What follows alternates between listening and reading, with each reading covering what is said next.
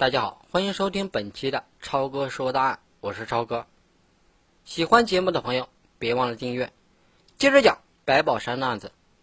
白宝山在徐水已经弄到了一支自动步枪，他还想再弄一支手枪。不过北京是不能再作案了，徐水近期也是不能去的，但他可以去四川，说不定在四川他能达到这个目的。但此行却让他大失所望。十天后。他和谢宗芬一道返回了北京。一九九六年的八月二十七日，白宝山和谢宗芬一起来到了木樨园。谢宗芬要在这里的批发市场进货，白宝山也恰好在这里乘坐长途汽车去徐水。事先，白宝山并没告诉谢宗芬，到了木樨园，他才要说出门办点事儿。谢宗芬也要跟着去。白宝山想了想，去就去吧，路上有个女人，说不定。还能掩护一下。到了徐水，谢宗芬看到枪后骤然害怕了起来，劝白宝山把枪扔了。白宝山哪能同意啊？但因为没有找到子弹，两人当晚返回了北京。夜里，白宝山像讲故事一样，把他在北京连续犯的几起案子，以及在徐水开枪打死军人的过程，一件一件的讲给谢宗芬听。谢宗芬听着心里害怕。始终没做声。三天后，白宝山独自一人再下徐水，他不放心，惦记着那些没找到的子弹。这次他没告诉谢宗芬，自己单独行动，只去了一天。来到旧窑前，果然不到半个小时就找到了埋子弹的地点。然后白宝山把他们重新埋在了铁道旁，距上次埋枪的地方大约十米。下午。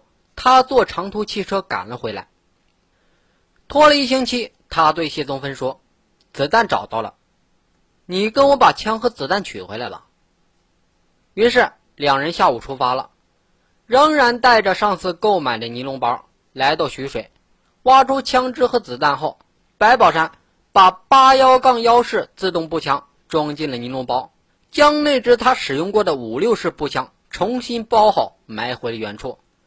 子弹则全部裹在身上。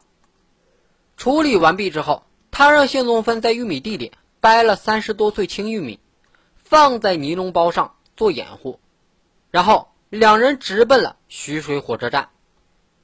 到了后半夜两点半，他们登上了一列开往北京的慢车。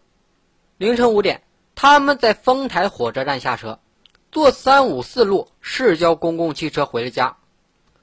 六点钟来到了母亲家，母亲出去晨练了，而继父在值夜班还没回来。白宝山把自动步枪取出来，独自背到了电炭厂三角墙外的山坡上，藏在挖好的那个土洞里。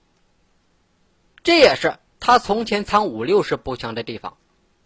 回到北京后啊，白宝山脑子里考虑最多的问题就是要不要把谢宗芬除掉。白宝山认真的想过几天之后，下了最后的决心。他在住所后边的一个山头上为谢宗芬挖好了尸坑，并准备好了埋人用的铁锨。这一切就像他在西安监狱杀害李宝玉、傅克军所做的准备一样。余下的就是何时动手、怎样动手的问题了。于是，随着实施的日子的临近，他却犹豫了。他不断观察着谢宗芬，故意对他发脾气，毫无理由便对他拳打脚踢。可是谢宗芬不仅没有被打跑，反而更加贴近他，处处小心翼翼，唯恐得罪他而使他不高兴。白宝山在这个女人的面前心软了，他一次一次的推迟执行的日期，后来干脆放弃了这个念头。白宝山计划的第一步。搞枪已经成功了，下一步就是抢钱了。对木樨园河北新基皮货批发市场和石家庄南三条批发市场等地的踩点，让白宝山大失所望。到了十二月份，白宝山到德胜门闲逛，无意中发现了一个烟草批发市场。一连几天，白宝山天天骑自行车过来，观察烟草市场的生意和人员情况。选择他的袭击目标。十二月的十五号，天刮大风，气温急剧下降，白宝山一早就行动了。早上六点钟，天刚蒙蒙亮，他先到山上取了枪，压在一个特制的木盒子里，再把木盒放到蛇皮袋中，把子弹压满。这是他一贯的做法。然后冒着严寒登车去了德胜门，这一路整整骑了一个半小时。他把枪藏在了德胜门外，距离烟市不远的一条死胡同内。那个地方有个工程垃圾的堆积场，他把自动步枪埋在墙根边上，然后返回。第二天，他照样早上六点钟起床，仍然蹬自行车去了德胜门。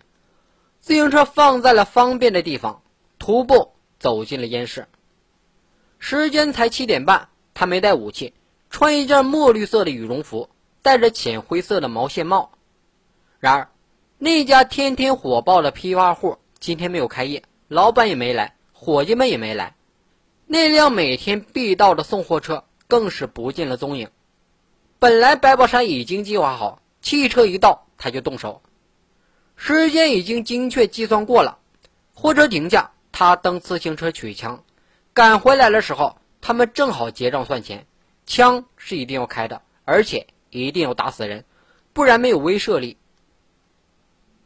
开始的时候，白宝山还抱着希望，可是，一上午的时间过去了，他必须另打主意了。临近中午时，白宝山看见旁边的烟摊上有个年轻的女人在收钱，他走得近些，用眼角瞄着那边，这个女人啊，正在跟一个男人交易，提着个手包。拉链打开着，里面有厚厚的一沓人民币，看上去有好几万块钱。那个男人又交给他一万，女人正低头数着钱。白宝山心想啊，不能再拖延了，几万块钱也不算少了，就抢他吧。于是他迅速走进胡同，骑自行车到垃圾堆积场取枪，又沿原路返回，整个过程仅用了十分钟。白宝山把灰毛线帽拉下来，形成了一个套筒子，只露出眼睛，然后大步走过去，用黑洞洞的枪口顶在他的前胸上。年轻的女人下意识的把钱包抓紧，大喊：“有人抢钱了！”他的声音刚落，白宝山的枪就响了。年轻的女人前胸一热，便摔倒了下去，装钱的钱包也掉在了地上。白宝山把枪口朝天举起，走了两步，不过他并没有跑。东边的几个男人喊：“杀人了！”白宝山迅速把枪撩过去，看也没看，砰砰又打了两枪。东边的街面上又躺下了两名男子。枪响之后，人群立刻逃散了。白宝山的目的也达到了，他飞快的钻进胡同，甩掉帽子，把他扔到了房顶上。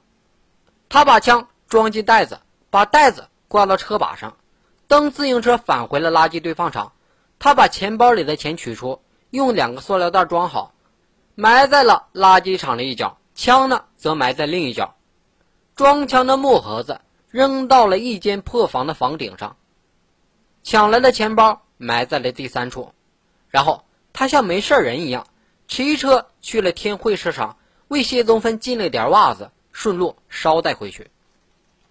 两天后，白宝山与谢宗芬一起去取出了赃款和步枪。回家后，谢宗芬数了两遍，一共是六万五千一百七十元。白宝山从中拿出了五千元，递给了谢宗芬。从此后，白宝山再也没有在北京做过案。白宝山在北京犯了抢劫案只此一起，说不清是出于他的狡猾，还是另有目的。抢了钱，白宝山还跟以前一样花钱靠谢宗芬。这笔钱啊，他只动了一点点。母亲每个月给他一百元，他说不要了，花销上仍然十分节俭。一九九七年元旦过去了，转眼到了春节。白宝山说春节过后要带谢宗芬去新疆，而且还骗家里说是陪谢宗芬回四川了。临行之前。他挖出抢劫的赃款，这笔钱除了给谢宗芬五千块，他基本没动，并把其中的五万块悄悄交给了大弟弟保存。余下的一万元，白宝山带在了身上。白宝山提前把枪挖出来，带回家中，藏在床下。走的那天啊，他把枪挂在了身上，穿好外衣，招呼谢宗芬拿行李出发。那么，白宝山为什么要去新疆呢？微信搜索二五四七七七六七六，感谢大家的收听。更多内容，我们下期再接着聊。